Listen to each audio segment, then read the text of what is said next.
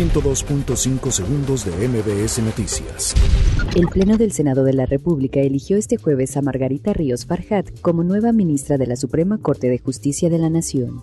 La Confederación Patronal de la República Mexicana inició la defensa por la autonomía del Instituto Nacional Electoral para evitar que se establezca un régimen autoritario.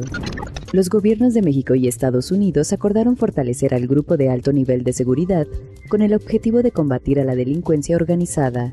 La jefa de gobierno Claudia Sheinbaum Pardo pidió hacer uso responsable de las redes sociales luego de la polémica que generó la falsa desaparición de Laura Karen Espíndola.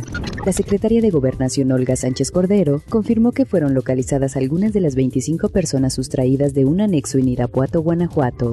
El diputado Gerardo Fernández Noroña formalizó su invitación para que legisladores aporten 500 pesos para la manutención de Evo Morales.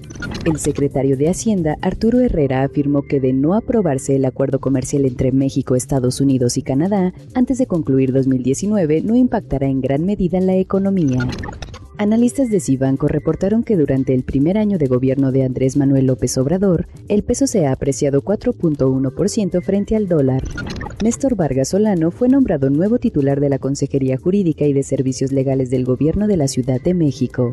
El presidente de Estados Unidos, Donald Trump, aseguró que los demócratas radicales de izquierda no tienen nada en su contra para acusarlo en un juicio político. 102.5 segundos de MBS Noticias.